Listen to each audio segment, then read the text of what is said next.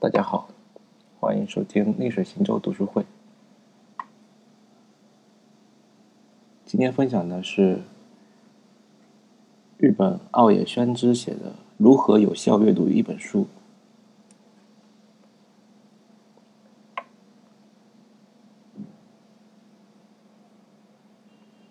你是否也感叹过读书无用呢？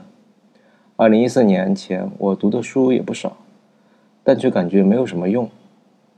我以前的毛病是：一，我总是毫无计划的去啃大部头的专业书，每当遇到挫折的时候，就会轻易放弃，三分钟的热度，完全坚持不下来。第二，我读书时不肯思考，也不知道动手记录，兴奋的是多读书，不求甚解的闲趣，书读完了就好，读过了就扔，什么都没有留下。三，我读后更不会有意识的将所学运用到实践中去，知行是分离的。如何有效阅读一本书？嗯，注意啊，是书名是如何有效阅读一本书，跟有一本叫如何阅读一本书还是蛮接近的啊，注意区别。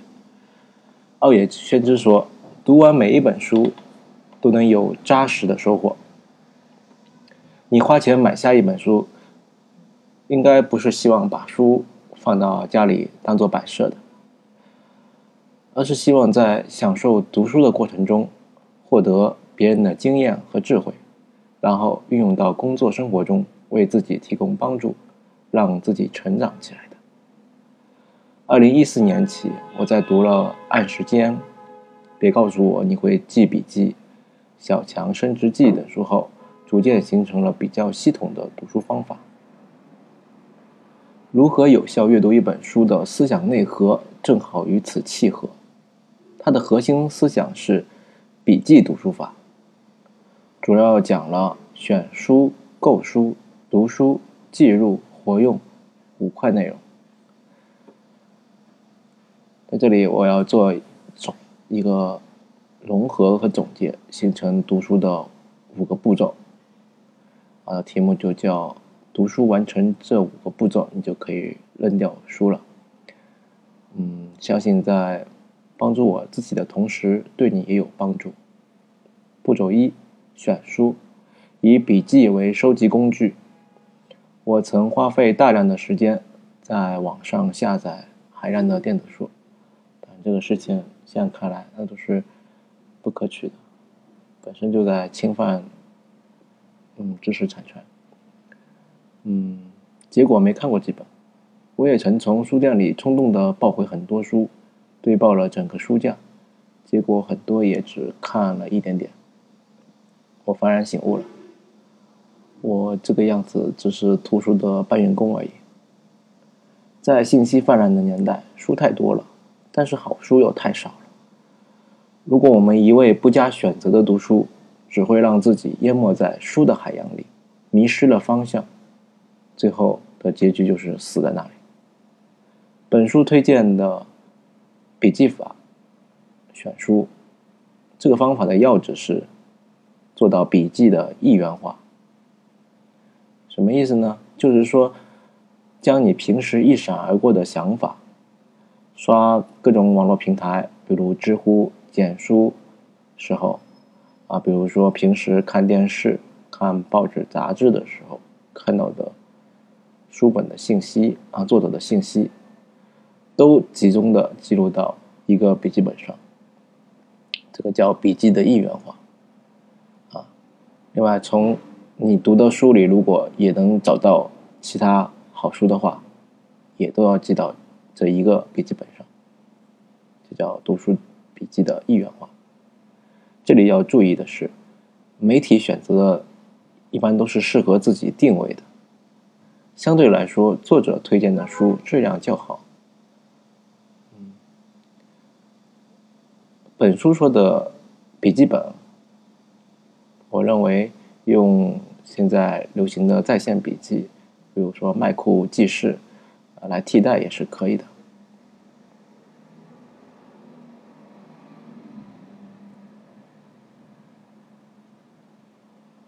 这里有一张图片，我描述一下。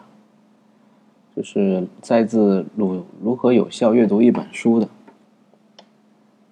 讲读书笔记的一元化，就是随想笔记，就是平时想到的东西啊，记到一个笔记本里，啊，通过网络检索到的各种啊书籍的信息，也记录到一个本笔记本里，收集到的一些购书的清单，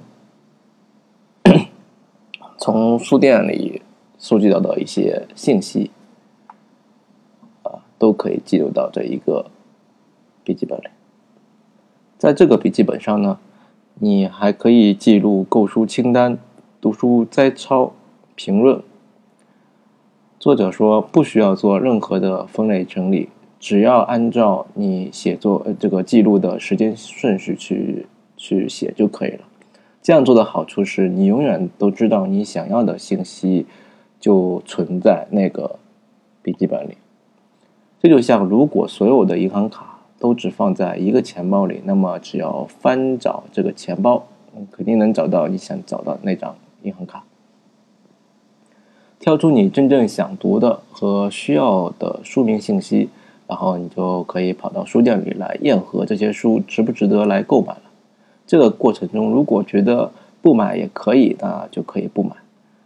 嗯，这样做的目的就是要减少自己与不感兴趣的书的接触的机会，确保买到的书是能让自己读完的书。为了达到这个目的，宁可多花些时间也是可以的。嗯，其实这个多花的时间，其实是在节省时间。步骤二：读书三书签读书法。一、通读阶段，在这个阶段不需要笔记本，只要专注的读下去。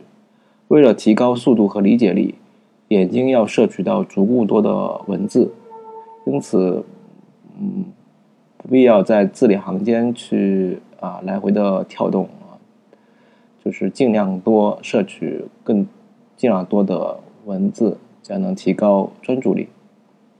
以前我曾想象了一个方法来提高专注力，叫择书择目标书页法。什么叫择目标书页法？就是按照自己的读书计划，事先择好当天一定要看完的页数。嗯，这样做的心理学原理是，呃，人人脑有完善事物的一个强烈的倾向啊，比如说。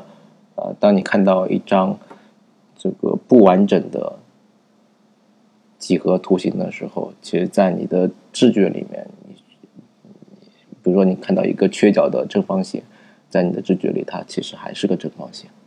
就是人脑有完善事物的强烈倾向，在给自己定下一个任务量后呢，你就会有减小目标和现实之间差距的这个强烈意愿，从而能让自己全身心的投入进去。在读的过程中，嗯，当你发觉有价值的地方呢，就在那一页折上一个角。这一阶段，呃，书中说要准备一枚通读书签来标记读段的地方。这这几有三个阶段，每个阶段，呃，作者都推荐用一种书签，一种互相区别的书签来标记不同的读段的地方。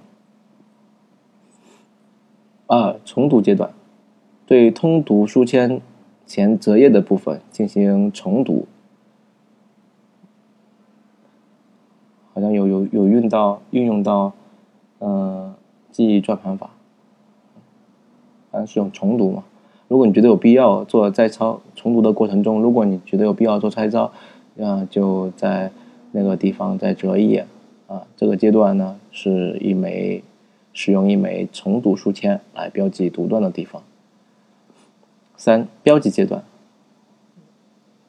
作者推荐使用软毛笔或者彩色铅笔啊，在主在书上啊，在前面我们通读呃重读阶段嗯折折页的地方呃觉得有必要做摘抄的地方啊做做真正的这个直线啊波浪线三角形啊这些标记。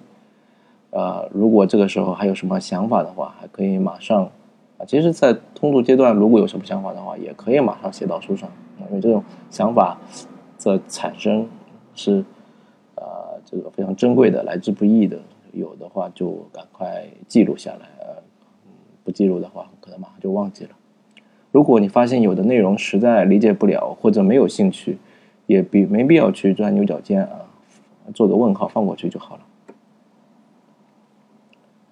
啊，这里还有一张图片，嗯，是这个示意图，三书签读书法的示意图啊，我描述一下。通读阶段就是把读起来觉得不错的那一页折一个角。重读阶段就是读完一遍之后，再把折角的几页重新读一遍。如果仍然觉得很好，就把那一页的另一个角也折起来。啊，标记阶段就是再重新读一遍，折起上下两角的几页。如果第三次阅读后仍然觉得啊很值得一读，就用笔在上面做啊记号。步骤三，记录。记录就是制作读书摘抄啊、笔评论等等。作者说。如果书里的内容没有融入你的身心，就不能变成你无形的财富。嗯，如果花费宝贵的时间读了书，却只得到一个“嗯，我好像嗯这本书在哪里读过的”这样的印象，啊，这只不过是给你给你带来了一个书呆子的虚名，啊，那你还不如不读书呢，还不如去玩去，不要用读书的名义浪费生命。这一步是说，呃，给书做摘抄。和写评论这种嗯写啊记录的方式呢，留下了与书交流过的证据，能为日后对书本内的呃内容的活用打下一个基础，为今后的输出的输出思想提供呃材料。一，在摘抄的内容面啊前标记圆圈，对步骤二中让你共鸣的、让你震撼的内容进行摘抄。而对有些让人觉得理所当然的啊，就不用抄了。你可以用夹子夹着书来做笔记，啊，也可以用啊我本人推荐的呃语音输入法做摘抄，这样可以节省啊比较多的时间。呃，目前语音输入，嗯，国产呃做的比较好的就是呃科大讯飞的这个语语音输入。有一个叫呃语记，语记语言的语记录的记，这个识别的能力还是很强的。这个呃在操的时候，呃帮助很大。还有还有一个，还有一个 A app 叫嗯也蛮好的，一个 app 叫图书笔记，图是涂抹的图，图书笔记。嗯它就是直接拍拍你书本上的书页，然后呃书页上的文字就可以转换成啊电子的文字了。你也可以自己写，嗯，用夹子把书夹起来自己抄，印象更深刻。二，在评论前标记五角星。嗯，这个是一个蛮新的观点，我现在也在做，就是。就是区分自己的思想和作者的思想的一种方式。就是如果是你自己的呃思想啊，就标一个五角星；如果是作者的，你作者内容的摘抄，你就在前面标一个圆圈。这样以后在写东西的时候，你就知道哪些是你自己的，哪些是作者的啊。作者东西应该用引用的方式。啊，放到文章里，自己的东西就可以啊直接用了。嗯，你不要听一听到给书写评论就觉得啊特别难啊，没关系的，不追求写的多么完美，嗯，只需要放手去写就可以了。呃，很主观的评论，然后很多的废话都是没有关系，都可以写下来。拿起笔来写一写，动一动，你才有可能激发出自己的思想火花，说不定在写的过程中就有惊喜来等着你。三，把摘抄和评论区分开，啊，交替进行啊。就刚才我前面已经讲到了，就是摘抄的东西用圆圈标出来，啊，评论的东西用五角星标出来，然后这样，呃，就能方便日后使用了。步骤四，活用，活用就是输出思想，下面是一段引用的，叔本华在《论读书》中写道：“如果你觉得读书就是为了模仿别人的想法，那么只是想偷懒。”书读了很多，但是感觉没有用。这个没有用的问题出在你没有进行活用。掌握再多的信息，如果不去活用，就是如果不进你不去输出啊，没有实践啊。王阳明讲的知行合一，你知道，但是你不做，你没有行为，哎，你没有行动，呃，你没有去把你知道的东西去去实践，那只能说明你还不知道啊，就还没有进，其实没有融融到你的知识体系中去啊。一读书摘抄和评论是输出的素材啊。下面是引文内容：狂高大师詹姆斯在《创意生成》这本书中说，创意源自于既有信息的重组，而所谓创意，就是把原来的元素重新组合而已。二、使用网络和参考书帮助输出。嗯。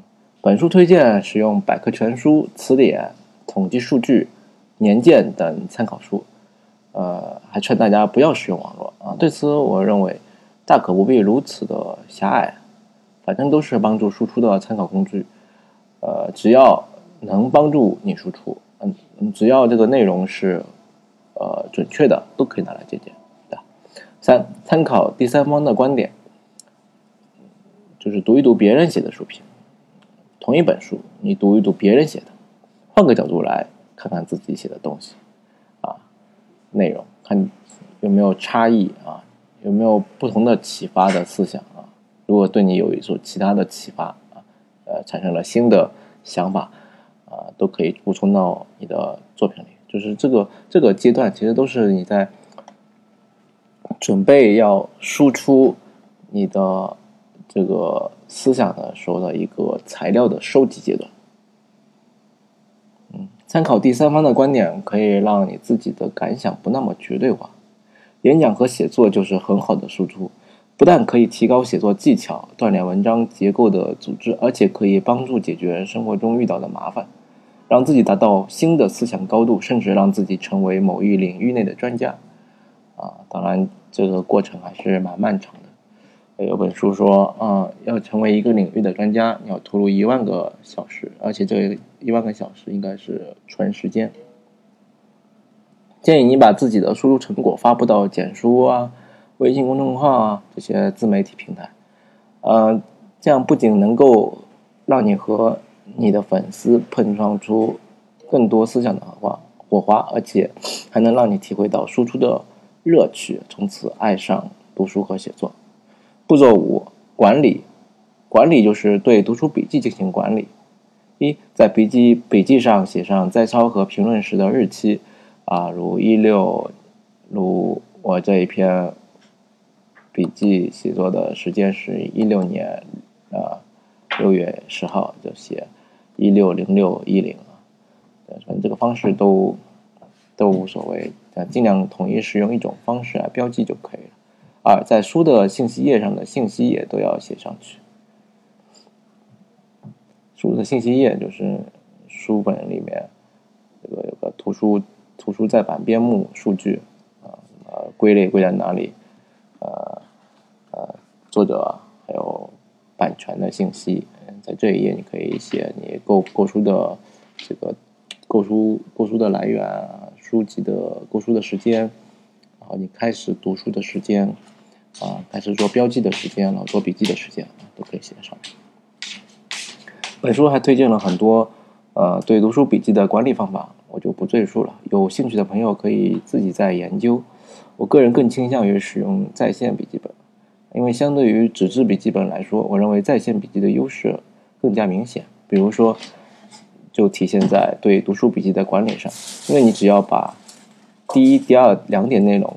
加上去就行了啊。第一、第二点就是说，呃，一个是写写这个你做做记录的时候的日期，还有一些信息，你只要把这些信息写上去就可以了，不需要做任何的其他的。这书上还介绍了啊编号啊、关键词啊，给你设计起来，完全就不用做，因为因为因为直接可以通过搜索就可以找到了。做好上述这五个步骤，呃，拥有了。你一本书的质量比较高的读书笔记，呃，然后还有你通过这个活用输出的成果啊，相信你可以把那本书扔掉，嗯，放家里也占地方，对吧？嗯，好，谢谢大家的收听，这里是逆水行舟读书会，欢迎订阅个人微信公众号 “seal reading”，或者搜索中文“逆水行舟读书会”订阅，再见。